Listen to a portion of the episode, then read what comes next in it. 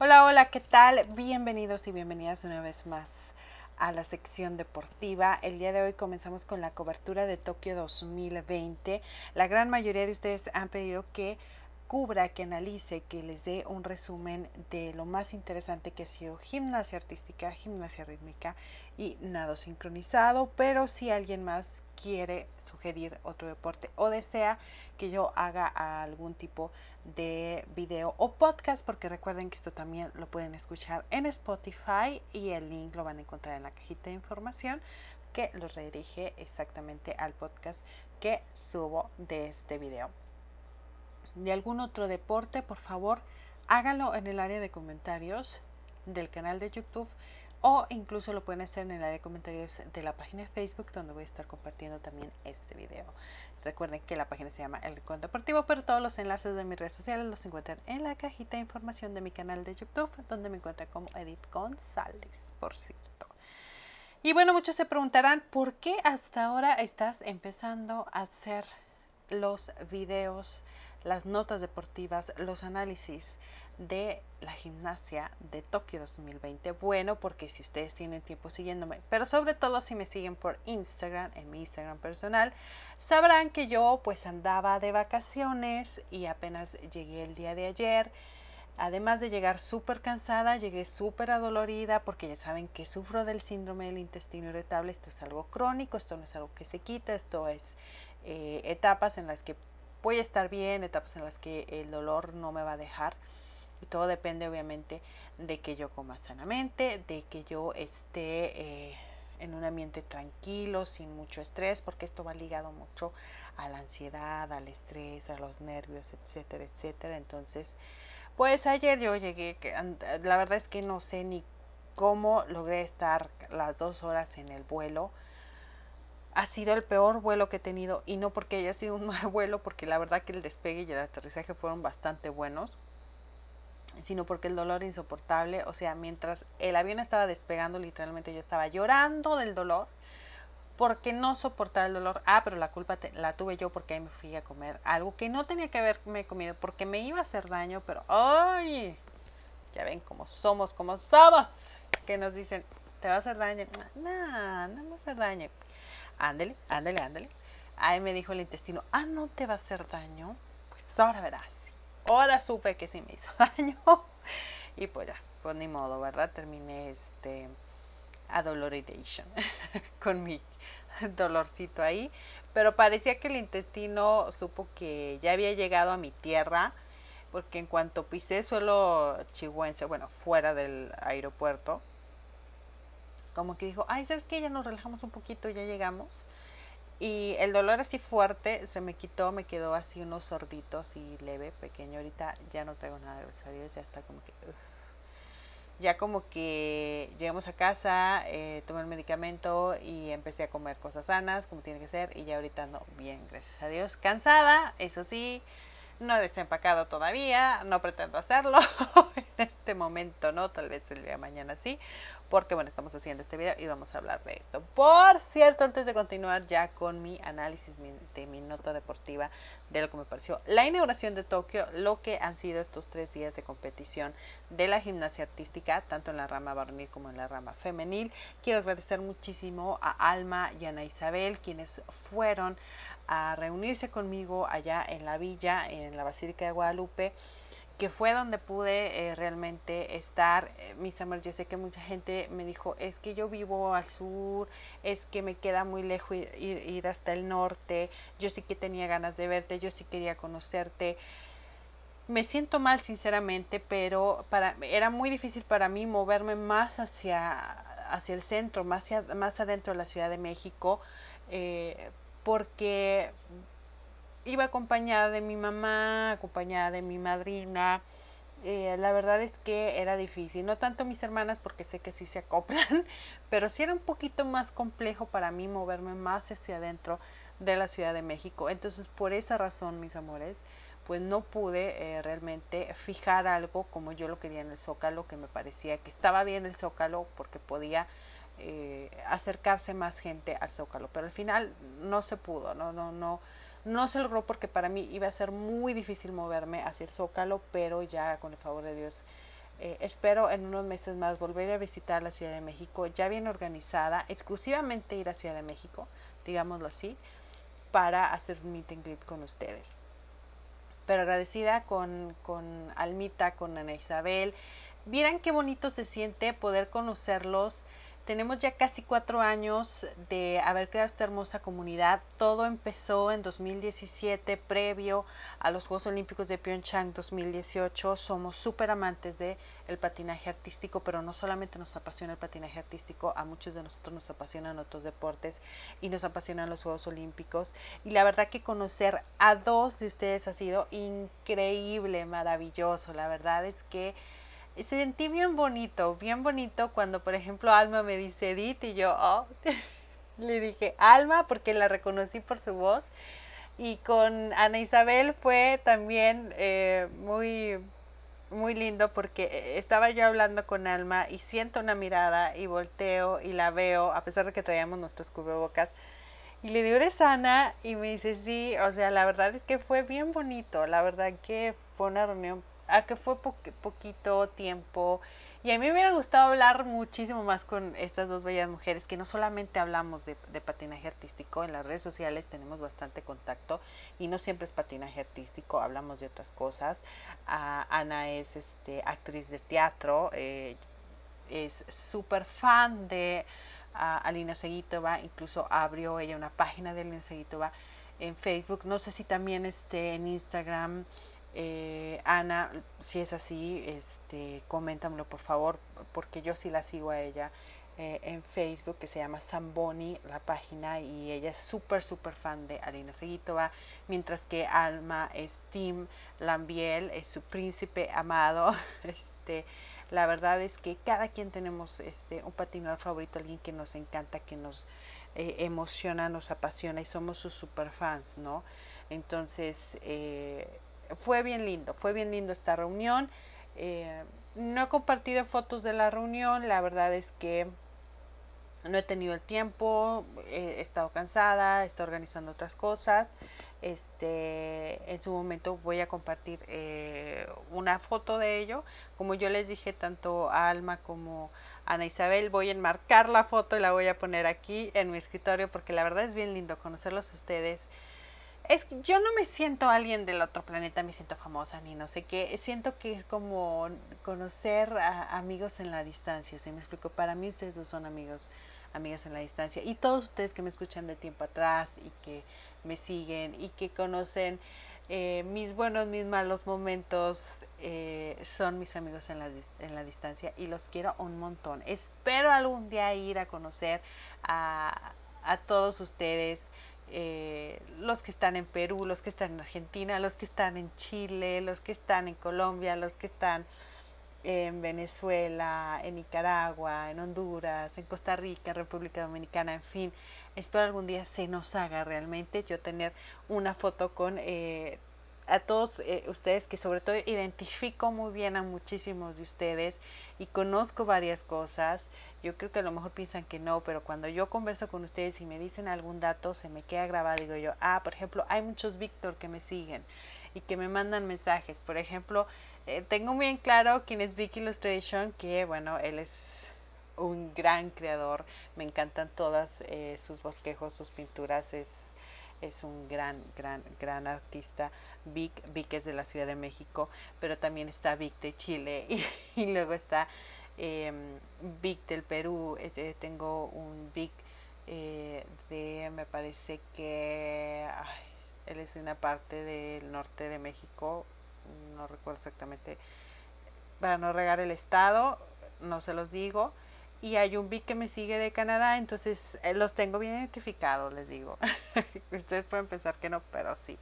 Y bueno, quiero agradecerles muchísimo a, los que fueron. Yo súper, súper contenta porque somos una familia, somos una comunidad y ha sido muy bonito el poder reunirnos. Y bueno, para no hacer más largo este video y este podcast, pues entonces siéntese, póngase cómodo por favor, porque ahora sí viene mi análisis de lo que me pareció la inauguración de Tokio 2020, después lo que ha sido el primer día de competición en la gimnasia artística femenil para terminar con lo que fue las clasificatorias de la gimnasia artística eh, varonil y la final por equipos.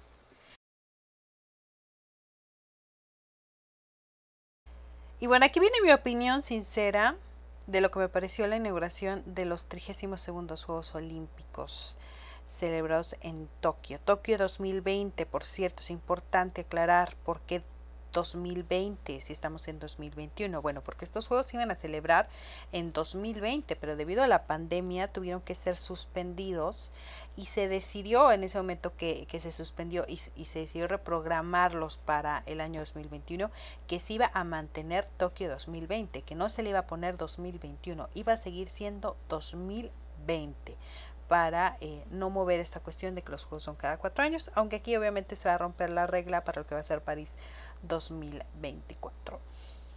Opinión sincera de estos eh, juegos que se inauguraron el pasado viernes 23 de julio, ya entra la madrugada, la mañana para la mayoría de los países de América. Eh, a mi punto de vista, bastante deslucía la inauguración, me ha dejado un sabor de boca un tanto amargo. Sinceramente creo que faltó el público, creo que faltó esa emoción del público cuando está viendo eh, toda esta, eh, todo este despliegue que hace los países en su inauguración, tratando de sorprender al mundo, al espectador a mí en lo personal no me han sorprendido, siendo una cultura tan rica como es la japonesa, eh, siendo potencia socioeconómica, siendo una potencia también en lo que viene siendo la tecnología, a mí me dejó de ver. No sé si esta era la inauguración original o tuvieron que modificarla debido a la cuestión de la pandemia, pero sinceramente me pareció muy sencilla, eh, no a la altura de lo que puede ser eh, o de lo que puede ofrecer Japón, sinceramente. Eh, yo esperaba un poderío muy al estilo Beijing 2008 que a mi parecer, mi parecer perdón, han sido eh, la, la, inauguración de, de los Juegos Olímpicos de Verano favorita. Para mí ha sido la favorita. Y de invierno ha sido Sochi 2014. Por momentos me pareció muy aburrida, sinceramente.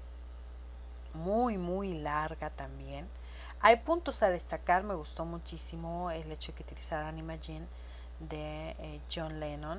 Eh, me imagino que por ahí a, doña Yoko no le dijeron acóplate y pues obviamente el país de nacimiento de, de Yoko Ono, ¿no? Japón. Eh, me gustó muchísimo esa, esa dinámica, empezar con el coro, después ir con distintos cantantes de diferentes nacionalidades, diferentes razas también me ha gustado muchísimo que, hicieran eh, esa dinámica. Me gustó muchísimo los drones. No me impresionó porque, por ejemplo, eh, vi justamente eh, un cierre de año nuevo, me parece hace un año, dos años, en China. Increíble con los drones, que me impresionó muchísimo más de esos drones que utilizaron los japoneses, sinceramente em, no. No sé realmente si Naomi Osaka era la mejor opción para aprender el pebetero. Eh, sé que tienen que elegir a un atleta eh, de verano, pero no sé si tenga realmente el peso para haber prendido este pebetero. Sinceramente, yo, yo, yo sigo todavía con mis dudas de, que Naomi era la mejor opción para aprender ese pebetero. Em,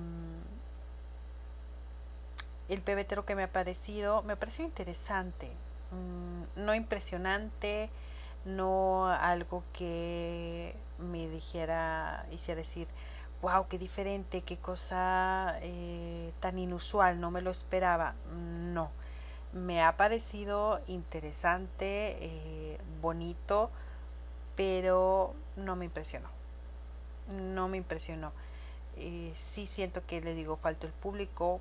Me parece que debieron haber permitido al menos un 20 o un 30% de público presente para que sintiera la emoción incluso hasta de cuando prendieran el pebetero o de alguna de las actuaciones. La verdad es que sí me dejó a deber muchísimo.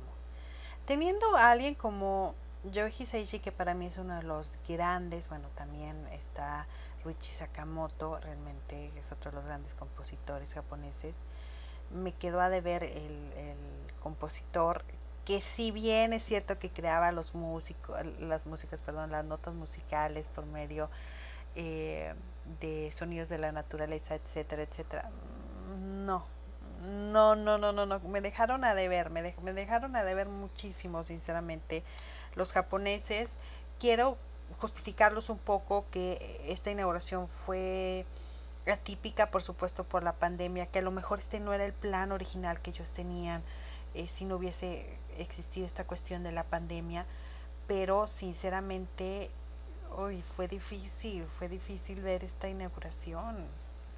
No aburrirte, no quedarte dormida, porque si por si era ya madrugada y uno desvelada, etcétera, o sea, sí, sinceramente sí siento yo que me quedó a deber, me quedó a deber bastante, eh, no era lo que esperaba. Creo que el momento más emocionante yo lo, lo viví cuando vi a Shizuka Arakawa apareciendo, Shizuka Arakawa aparece eh, como subiendo una palanca, como si fuera a, dar la luz o cortar la luz.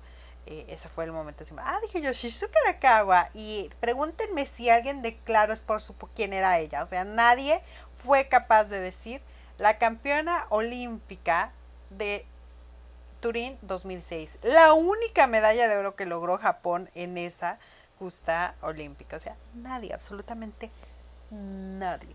Pero bueno, en fin. Les digo, este, a mi punto de vista sí, sí me quedó de ver esta inauguración. No era lo que esperaba. Tampoco la considero mala. Pero sí em, creo también que hay que entender, pues, les digo, les doy ese beneficio de, de que es posible que esto no era el plan de lo que ellos querían, que tuvieron que hacerlo más sencillo también por la cuestión de la pandemia. Eh, cuidar a su equipo, cuidar a los atletas, etcétera, pero esperaba más, sinceramente. Y bueno, ahora sí vamos a comenzar a hablar de la competición en gimnasia artística y voy a comenzar con el primer día de competición en la gimnasia artística femenil. Este se celebró el pasado domingo 25 de julio. este y aquí recordemos que en este primer día de competición se juega la clasificación para la final por equipos, la final del All Around y la final por aparatos.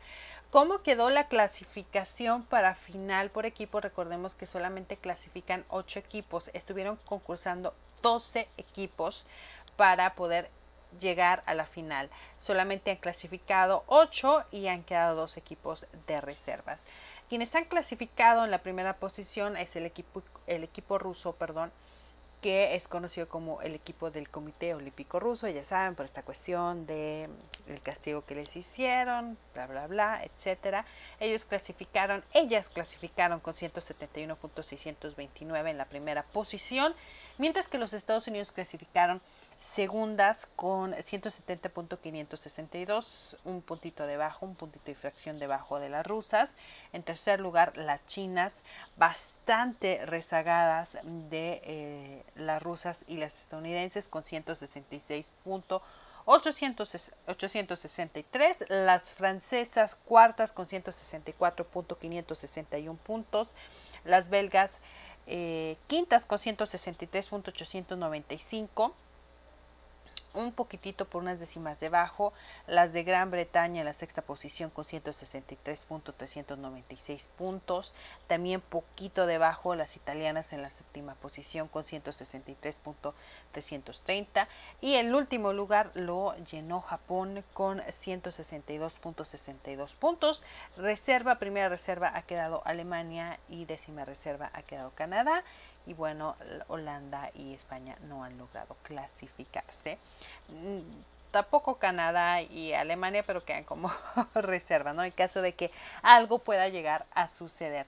Triste, tristeza, ¿a poco no les da a, los que somos fans de, esta, de este bellísimo deporte no ver un equipo de Rumania? Rumania con tanta historia, tanta hegemonía, tanta jerarquía en la gimnasia artística, ya no hay equipo no hay, un equipo competitivo.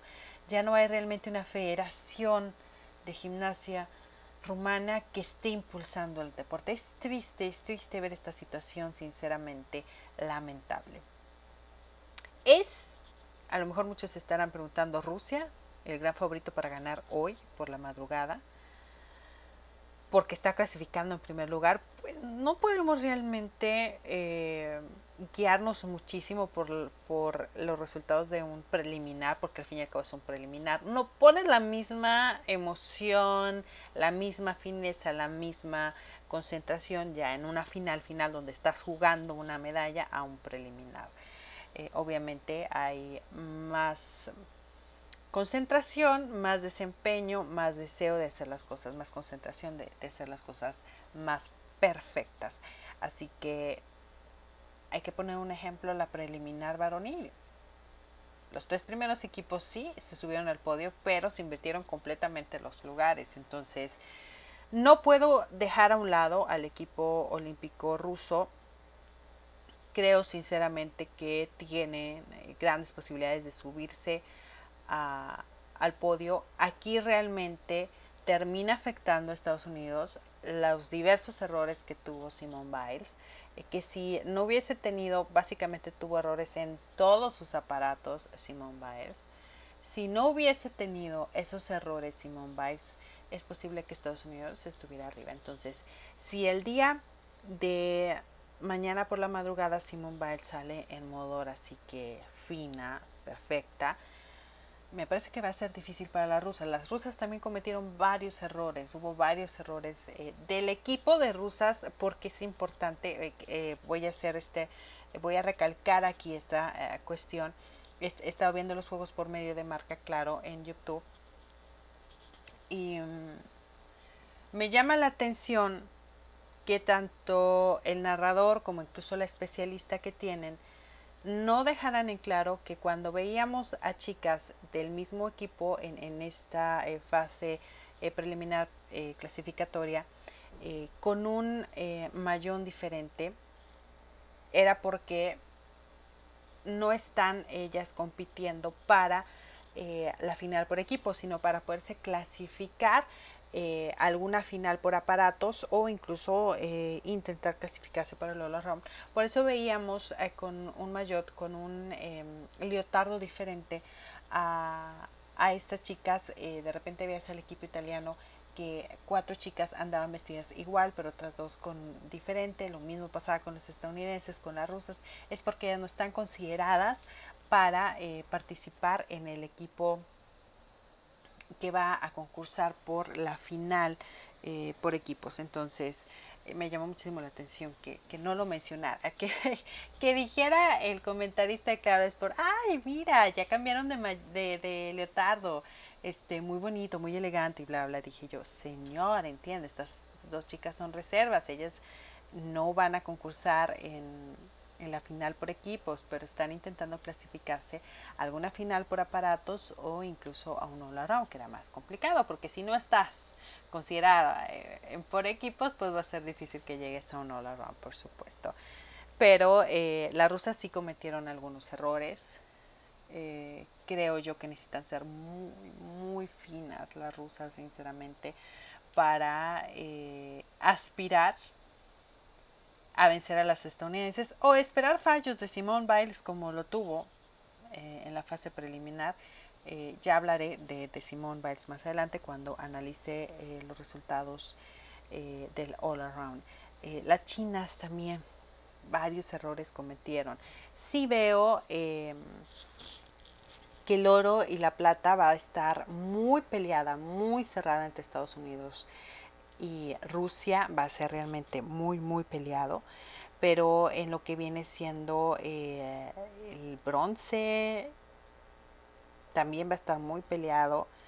Porque aunque hay dos décimas de diferencia con las francesas, eh, entre chinas y francesas, las chinas cometieron muchos errores. Y si las chinas siguen cometiendo esos errores, la verdad es que, pues, puede abrirse una posibilidad para los otros países de subirse a la tercera posición. Obviamente que también las chinas pueden estar ya más finas, ya teniendo claro que ya estás peleando por una medalla, que ya no puedes cometer errores y que tienes que ser lo más fina que se pueda. Pero la verdad es que la batalla por el oro va a ser muy interesante porque pues es que todo puede suceder, todo puede suceder, los errores se pueden cometer. Aquí es del que menos error cometa, quien más perfecto sea y se va a colgar el oro. Puede ser el quinto oro de Simone Biles, como puede ser eh, una plata para Simone Biles y no un, oro, pero va a ser muy interesante realmente eh, cómo van a cerrar estos dos equipos. Y si vamos a tener un cierre así tan cardíaco como el que se vivió en el día de hoy en la rama varonil.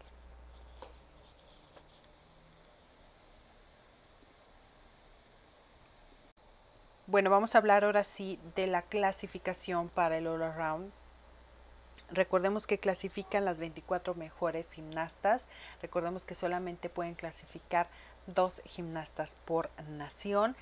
Esta clasificación indudablemente pues la está eh, encabezando la gran favorita Simone Biles, campeona olímpica del All Around hace cuatro, bueno, hace cinco años, perdón, en Río de Janeiro. Se queda uno con lo de los cuatro años. Eh, Simone Biles ganó justamente hace cinco años cuatro medallas de oro por equipo all around en caballo y en piso.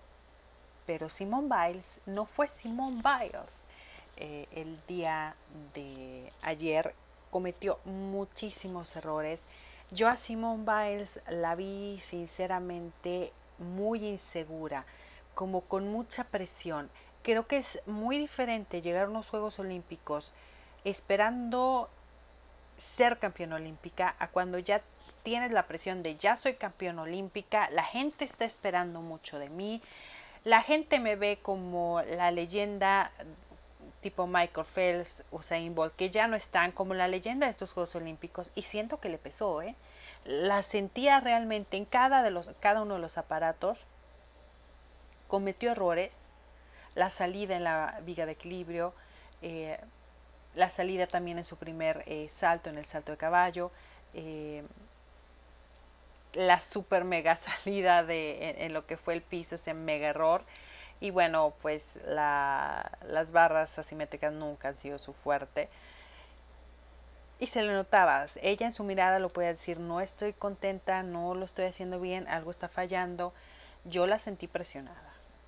No creo que haya una lesión eh, realmente siento que más bien es una es, presión, es presión para Simone Biles y ella sabe, ella sabe que está eh, presionada. Vamos a ver si esta presión se libera el día de hoy para la competición eh, por equipos o se libera para la final del Lola Round que va a ser el día jueves, pero no es la Simone Biles de hace cinco años realmente ni siquiera la vi disfrutar la música. Paul me, me mandó un mensaje y dijo, oye, yo no la vi, tenía un mejor programa hace cinco años en Río de Janeiro, realmente ni lo disfrutó. Realmente no, Simón Biles parecía estar demasiado concentrada en no cometer errores, se cometió un super mega error en el piso. Terminó con 14.133 puntos.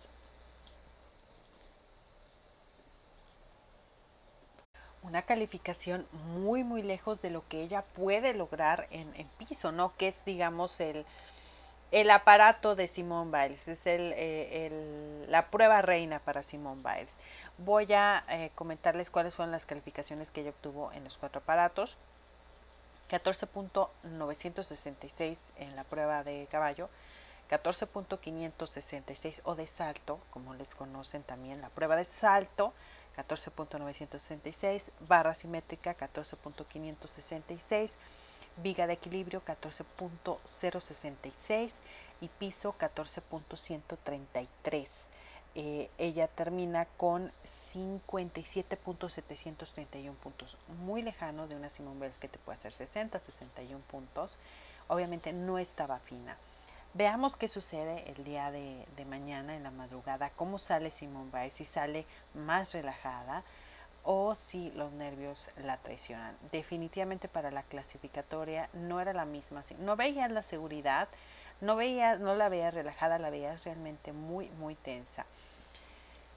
Es indiscutiblemente la favorita a ganar el All Around, es indiscutiblemente una atleta muy fuerte, con unas piernas, en serio, qué fortaleza la de esta mujer, o sea, es de aplaudirle eh, todo lo que hace, bien chiquitita, bien, bien chiquitita, 1.41, pero qué fuerza tiene, qué fuerza tiene esta mujer en sus piernas, sinceramente. No es su gimnasia de mi agrado, nunca ha sido de mi agrado la gimnasia eh, estadounidense, el estilo americano, jamás lo ha sido, creo que son eh, poco artísticas, sinceramente. Yo soy más de inclinarme del lado ruso, del lado rumano. Eh, lo que sí me da un poquito de, rabia, que siempre lo he dicho, es que, por ejemplo, como los estadounidenses atacan a morir a, Alexandra Trusova por la falta de, interpretación, que va, que sí la tiene, pero y que mucha técnica, o en sí atacas al equipo Tuperitze, que mucha técnica, mucha técnica, mucha técnica y nada de expresividad, dije yo, o sea, hello, Simone Biles es mucha técnica y cero delicadeza, cero parte artística, porque ella no es artística, ella no es delicada, ella realmente no, no hace que se te erice la piel. O sea, dices tú, wow, qué, qué, qué increíbles saltos hace, qué forma de saltar, qué mortales, qué Yurchenkos, etcétera. Todo lo que ella hace es, es increíble, pero sinceramente a mí no me emociona y, yo sé que a muchos de ustedes porque me lo han compartido, no los emociona. Pasa un poquito como con Sacha, que la vemos, que yo, yo veo a Sacha y digo yo, wow, qué cuádruples hace esta niña, pero al final dices tú, mm, lo más emocionante que es que es cuádruple, pero me emocionó, me, me, me hizo querer volver a esta rutina una y otra y otra y otra y otra vez. No, a mí realmente con Simone Biles me pasa eso, pero eso no quiere decir que sea una gran atleta, una gran gimnasta, porque va que si lo es. Esta eh, muchachita de 24 años es para quitarte el sombrero lo que la fuerza que tiene eh, eh, en, sus piernas y lo que puede lograr hacer. Pero mm, a mí no, no, no, me gusta, no me impresiona realmente. sí me impresiona lo que hace, pero no una impresión que me quede así marcada de por vida, ¿sí? A mí, a mí. En segundo lugar, y no muy lejos, obviamente porque no ha estado muy fina Simone Biles, ha quedado la brasileña Rebeca Andrade, que, ay, mis amores, no puedo hablar mucho de, ella porque no encontré absolutamente nada sobre eh, Rebeca, no vi su participación, solamente vi parte de lo que fue la rutina de piso, que la vi incluso más metida, más, más centrada en la música que lo que fue Simone Biles. Ella eh, obtuvo 15.400 en lo que fue la prueba de salto, 14.200 en barras asimétricas, 13.733 en viga de equilibrio y 14.66 en el piso para clasificarse con 57.399 puntos. Ahí está la brasileña. Vamos a ver qué sucede el día jueves, señores si ella se mantiene en posición de podio, porque realmente uno puede ver de la posición 2 a la posición 5 están pero súper pegaditas para la que cometa el primer error se baja del podio. Sinceramente que va a ser algo muy muy cardíaco. Eh, tienes a Alice Unisa de los Estados Unidos en la tercera posición. En la cuarta posición está Angelica, Angelina perdón, Melikova. En la quinta posición está Vladislao Grasova.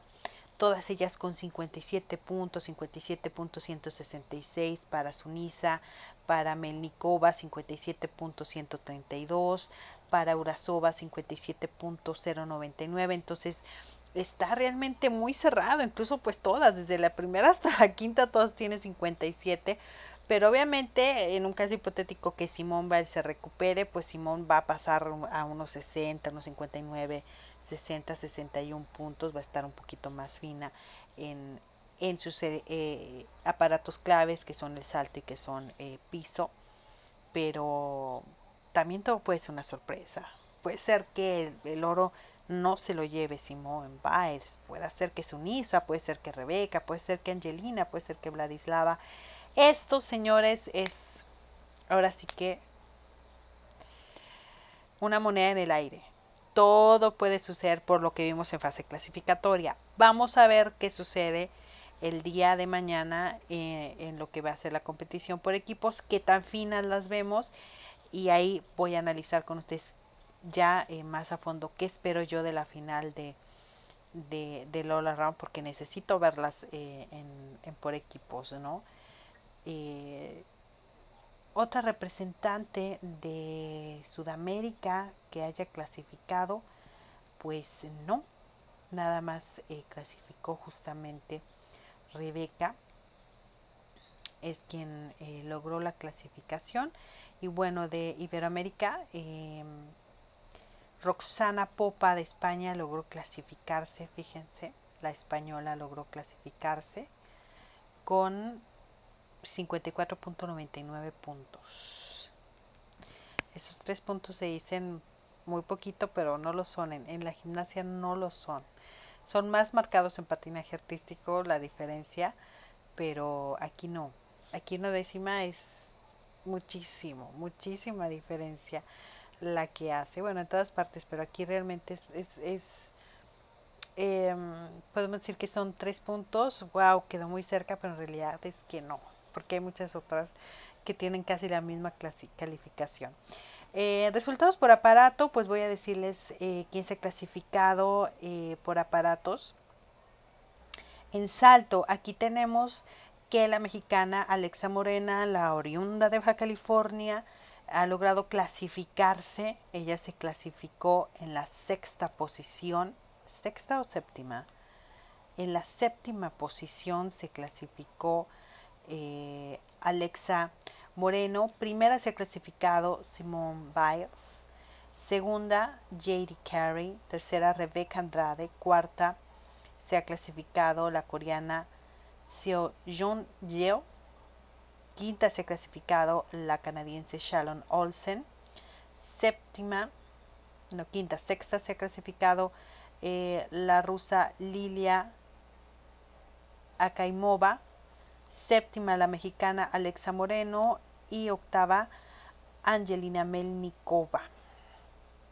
¿Tiene posibilidad Alexa Moreno de subirse al podio? Siempre hay posibilidades, tiene que trabajar más, tiene que evitar esos pequeños errorcitos que sí tuvo en la, en la fase clasificatoria. Es un orgullo que esté en esta final. Alexa Moreno la vamos a ver, me parece, hasta el día sábado, que es la final por equipos que es cuando vamos a poder ver a Alexa Moreno. Toda, toda la, suerte del mundo para Alexa, que la única parte que vi fue, fue justamente esa, que la subió eh, Claro Sport, pero no me, no me mostró qué hizo en los demás aparatos. Independientemente que no se haya logrado clasificar, me hubiese gustado verla en los otros aparatos. Pero bueno, es lo que hay. ¿Quién clasificó para eh, barras asimétricas? Bueno, en primer lugar, la belga Nina Darwell con 15.366, seguida de la estadounidense Sunisa Lee con 15.200 puntos. Tercera, la rusa Anastasia Iliankova con 14.966. Cuarta, Angelina Melnikova con 14.933, mientras que en la quinta posición, Yufei Lu de China con 14.700. También ha clasificado la alemana Elisabeth Seitz. Eh, es que empataron ambas eh, en esa posición con 14.700. Eh, Fan Jinli de China ha clasificado también con 14.600 y la última en clasificar, fíjense que es Simone Biles con 14.566. Aquí la verdad es que se ve muy difícil que Simone Biles logre una medalla, no es su mejor aparato, es bastante débil porque este es un aparato realmente de muchísima delicadeza, de mm, no es tanto la fuerza en las piernas, sino es la fuerza que tienes en, en, sí en todo tu cuerpo, eh, en tus brazos. Entonces es un punto débil para ella. Ella no logra tener, aquí es un momento donde tus piernas, tus pies tienen que estar bien estirados, bien unidos, nada de, de abrir de más esas piernas, eh, en los giros, realmente aquí es, el punto débil de Simón Biles, pero aún así logra clasificarse igual que Río, porque si mal no me equivoco, en Río también clasificó Simón Biles. En viga de equilibrio, eh, aquí tenemos que la China Chen Chen Huang clasificó primera con 14.933. Segunda, otra china, Chi Jin Tang con 14.333. Tercera, la estadounidense Sinusa Lee con 14.200. Aquí tenemos una ya antigua participante y es agradable ver eh, el, nombre de Rumania aquí. Eh, Larisa Andrea Jordache clasifica en la cuarta posición con 14.133 puntos. Las rumanas que antes dominaban este aparato, ¿no? Ahora nada más tenemos a Jordache ahí. Eh, Elizabeth Black de Canadá ha clasificado con 14.100. Simone Biles también se ha metido a la clasificación con 14.66. Y Vladislava Urasova eh, se ha clasificado con 14 puntos, mientras que Flavia Saraiva de Brasil ha clasificado con 13.966 puntos. Así mero, eh, las clasificadas para la final por viga de equilibrio. Y en piso ha clasificado en primera posición Vanessa Ferrari, obviamente por los errores de Simone Biles, con 1466 puntos. Eh, segunda Simone Biles con 1400.33 puntos. Tercera Jade Carey, también de los Estados Unidos, con 14.100 puntos. Cuarta, eh, la brasileña Rebeca Andrade con 14.66 puntos. Quinta, Jessica Gadirova de Gran Bretaña con 14.33 puntos. Sexta, eh, Victoria Listunova de Rusia de con 14 puntos. Mismos 14 puntos ha logrado clasificar Angelina Melnikova. Mientras que la japonesa Mai Murakami ha logrado clasificarse con 13 puntos 933 puntos. Estos han sido pues eh, las gimnastas que han logrado clasificar para la final por aparatos que estará celebrándose, celebrándose en la madrugada del sábado.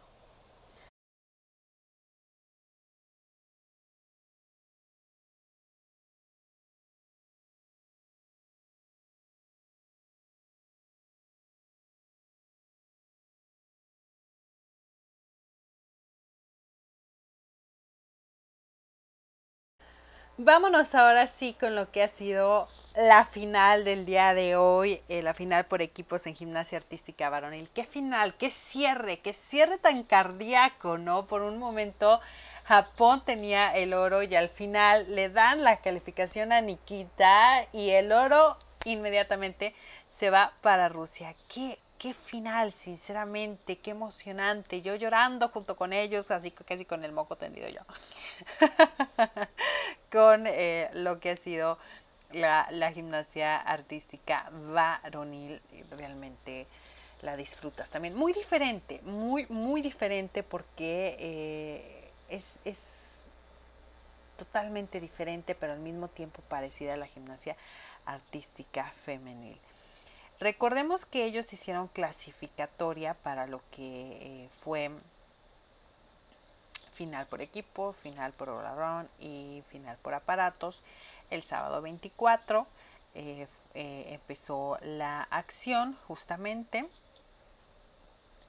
en ese entonces en la clasificación fue Japón quien clasificó en la primera posición con 262.251 puntos. China clasificó segunda con 262.61 puntos y Rusia clasificó, perdón, tercera con 261.945 puntos. Por eso le decía yo que todo puede revertirse, así como se revertió aquí, pues si así Rusia, las chicas rusas clasificaron primeras, pero pues fíjense, los chicos clasificaron terceros y terminaron con pues con el el oro, literalmente, eh, voy a decirles justamente eh, cuál ha sido la diferencia. Ha sido mínima, mínima la diferencia, mis amores.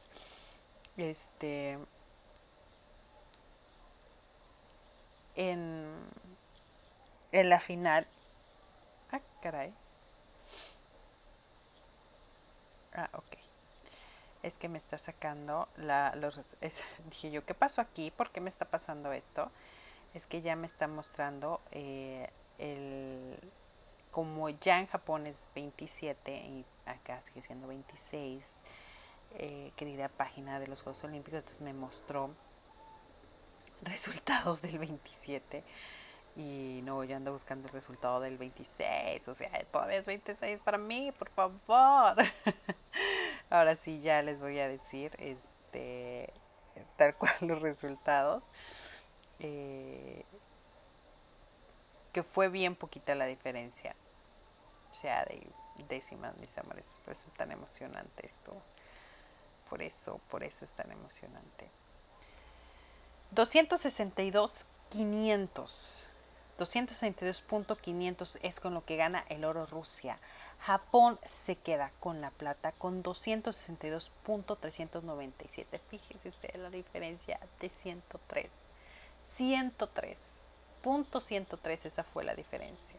Punto 103, la diferencia entre el oro. O sea, pequeñísima, pequeñísima, pequeñísima. Este, mis, mis amores. Eh, es que es emocionante, ¿no? O sea, viste terminar al japonés en la barra, así que sí, lo logramos. Y, y después Nikita, mordiéndose literalmente este, los dedos, las uñas, por saber la, la calificación. Ay, David, David, eres de mí, me encanta David, a mí es eh, mi preferido.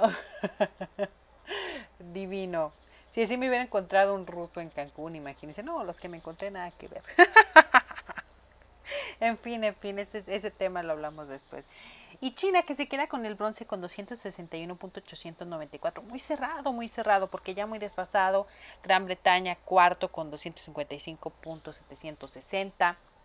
Los estadounidenses que estuvieron dominando la cuarta posición básicamente durante los cinco eh, primeros aparatos se quedan eh, en la quinta posición ya en el, en el último aparato eh, básicamente con 254.594 puntos. Este, ya muy rezagado, les digo, eh, Suiza se queda eh, sexta, Ucrania séptima y Alemania octava.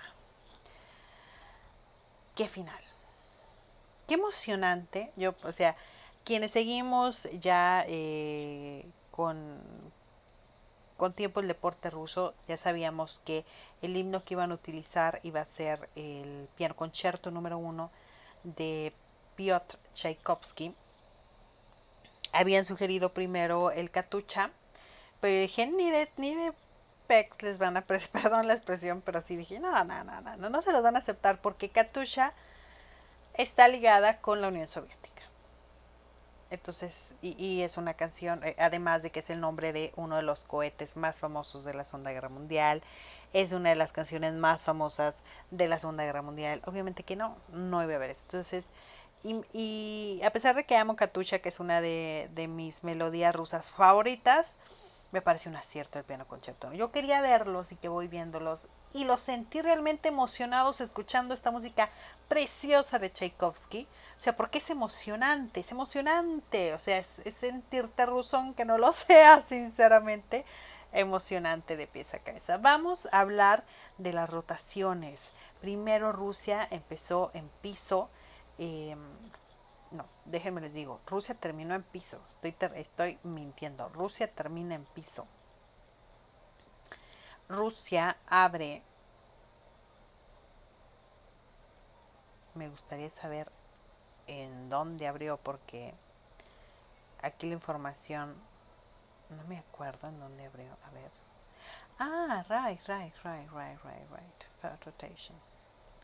Sí, ya. Rusia abrió en caballo con arco. El primero en participar es el reinante campeón mundial en All Around, Nagorny, Nikita Nagorny, el que cerró justamente. Después, ¿quién es el anterior campeón mundial en All Around? Arthur Dalola, Dalaloyan, que por cierto los dos han clasificado al All Around. Los dos están clasificados al All Around. Los dos últimos campeones mundiales en gimnasia han clasificado al All Around. Arthur que viene de una lesión en el eh, tendón de Aquiles, que logró recuperarse básicamente en tiempo récord, que ciertamente no está al 100% recuperado, pero él dijo, voy, ya ha dado todo de sí y véanlo clasificándose a la final del Horrorón. Mi chiquitito baby que tanto quiero, eh, Belayavsky, él eh, participó también aquí. Recordemos que nada más pueden participar tres gimnastas por aparato, en este caso para abrir eh, la competición utilizaron a sus tres mejores eh, gimnastas que son Nagorny, Dalaloyan y Belayavsky, quien era eh, el capitán del equipo, ¿no? Que era el que estaba Yori, Yori, yo junto con él casi al momento, ¿no? Y, no sé si ustedes vieron la competición y mm, justamente después de ver la excelentísima actuación eh, que tuvo el japonés en la prueba de, de barra, eh, de barra fija a Hashimoto. Después de ver a, a, Hashimoto con esa increíble eh, rutina, Belayavsky se va y le dice unas palabras a Nikita de que, oye, tú puedes, o sea, no te sientas no sé, yo me imagino que algo así le dijo, no pude leer los labios para decirles, pero sí sentí que lo dije así como que tú puedes, puedes hacerlo, Nagorni, lo, eh, está en ti, no, no, no tengas miedo y vamos. Puede ser una mejor actuación Nagorni, por supuesto que sí, pero hizo una muy buena actuación, porque realmente lo que hicieron los otros dos... Eh, gimnastas rusos quedaron a deber dejaron ahí la posibilidad para que Japón se quedara con el oro, pero Nagorny hizo excelente en, lo que fue eh, el piso, ¿no? En la segunda rotación, eh, Rusia estuvo en lo que fue los anillos. Ahí eh, nuevamente estuvieron en Nagorny, Artur Dalalaoyan y en este caso estuvo Denis Abliasin, que él aportó, fue el que más aportó y digámoslo así, el ganador, si tuviéramos que tener un ganador eh, de este grupo, que era estadounidenses y rusos estaban eh, intercalando el justamente eh, el mismo el mismo aparato y de los seis que compitieron aquí pues Denis Ablasi fue el que más puntos le otorgó al equipo ruso con 15 puntos 0.33. Eh, Nikita Nagorny obtuvo 14.700 puntos y Arthur Dalaloyan 13.9, eh, perdón, 14.666. Ahí está Arthur, ahí está Arthur, ¿eh?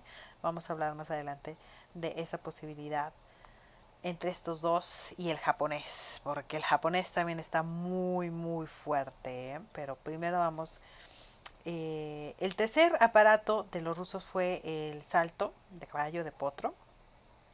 Aquí se presentaron eh, Nikita Nagorny, Artur Daloyan y Denis Ablesin nuevamente. Eh, aquí quien más ah, aportó fue Nikita con 14.966, Arthur con 14.933 y Denis aportó 14.866. Bastante bien, la verdad, eh, los tres lo hicieron muy bien en este aparato. En la cuarta rotación, en el cuarto eh, aparato en el cual eh, los rusos estuvieron, que fue las barras paralelas, estuvo Nikita Nagorny, mi chiquillo baby David Velayavsky y Artur Dalaloyan. Aquí quien más aportó por parte de los rusos fue mi chiquito baby David Velayavsky con 15 .333 puntos. Em, después Nikita Nagorny con 15.166 y Arthur, Arthur, Arthur, eh, Arthur Dalaloyan con 14.600. Eh, la quinta rotación de los rusos, por cierto, fue eh, la barra fija. Hijo, aquí me, aquí me fascina, me encanta realmente la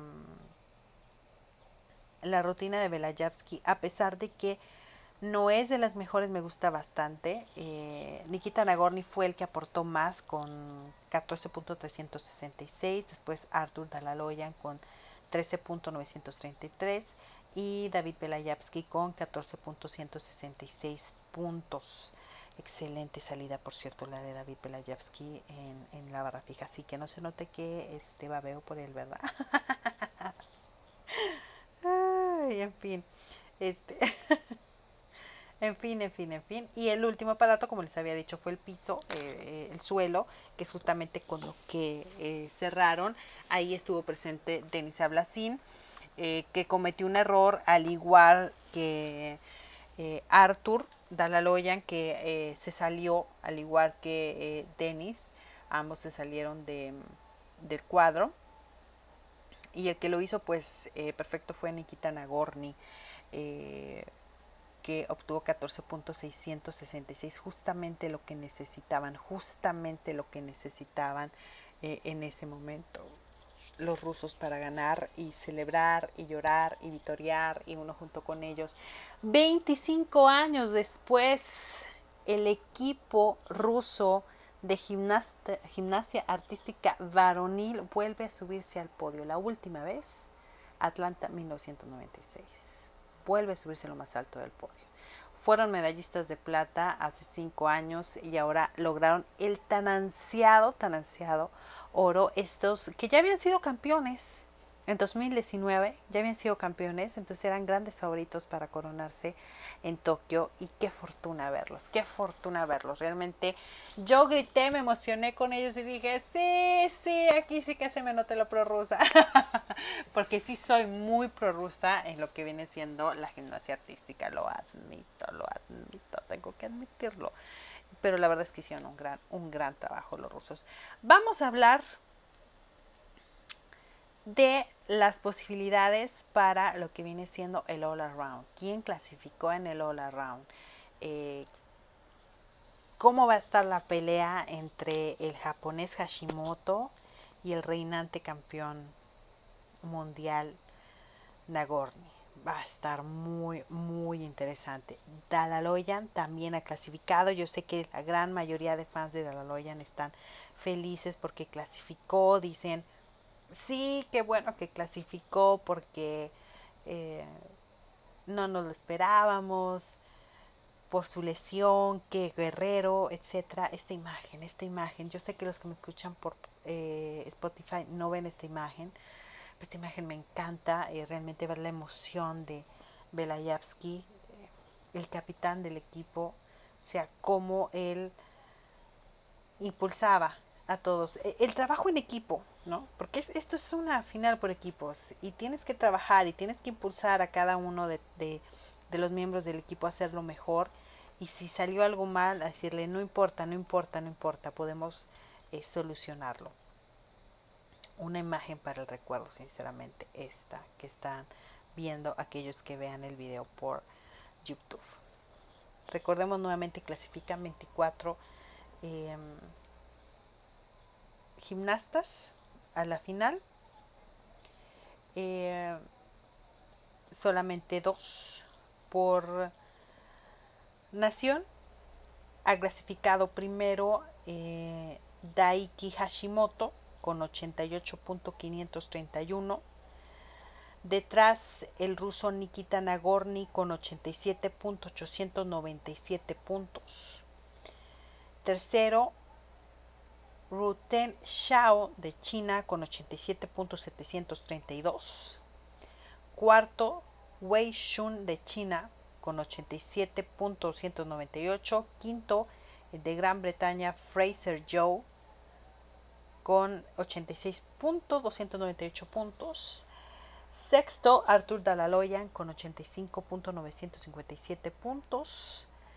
Séptimo, Takeru Kitazono de Japón con 85.948 puntos y octavo Under Anmet con 85.665 puntos. Como veo yo, la final va a estar, híjole, cardíaca. la final va a estar muy, muy, muy, muy, muy cardíaca. No puede haber ningún solo error. No puedes permitirte errores. Ni Hashimoto, ni Nagorni, ni ninguno de los chinos puede permitirse errores. Mucho menos Arthur Dalaloyan si quiere aspirar a subirse al podio. Eh, necesita ser fino. Arthur, recordemos que, que viene arrastrando esa lesión y se pudo ver en lo que fue la prueba de suelo y en lo que fue en, eh, en el caballo con arzones, eh, ahí es donde se vio a un Arthur, eh, las deficiencias que está teniendo Arthur justamente con, con su lesión. Pero como siempre les digo, pues nada es imposible, nada es imposible, todo puede suceder. Él está en la final del All Around. Eh, va a intentar dar todo de sí. A mí me encantaría verlo subirse al podio, pero realmente creo, creo que la batalla por el oro está entre el japonés Hashimoto Daiki y el ruso Nikita Nagorny. Creo que ahí está la batalla por el oro y el que cometa el primer error, creo que ahí eh, básicamente pues el oro está fuera de su alcance. Perdón por, por el eh, ruido de fondo. ¿Cuándo es esta final? La final va a ser en la madrugada de el miércoles. Va a ser la final del All, All Around varonil. Qué final se nos viene, señores. Qué final, sinceramente, va a estar muy, muy cardíaca. El día de mañana, mis amores, les traigo eh, lo que viene siendo pues el análisis de el día 2 de competición en gimnasia artística femenil con la final por equipos. Eh, ¿Por quién apuestan? ¿Rusia o Estados Unidos? O por ahí China, que nos dé la sorpresa. ¿Quién es su favorito para llevarse el oro por equipos en la rama femenil? Y bueno, yo con esto me despido. Espero les haya gustado este eh, video análisis de eh, el primer día de competición el primer día de competición en la gimnasia femenil, pero el primer día y el segundo día de competición en la gimnasia artística varonil. Eh, por mi parte ha sido todo. Espero que tengan un excelente inicio de semana. Nos vamos a estar escuchando todos los días, mis amores, subiéndoles yo aquí em, videos diarios y podcast diarios para analizar toda la emoción de la gimnasia artística, gimnasia rítmica y nado sincronizado y díganme qué otro deporte quieren o desean que eh, suba notas deportivas. ¿De acuerdo? Bonito día, bonita noche, bonito inicio de semana.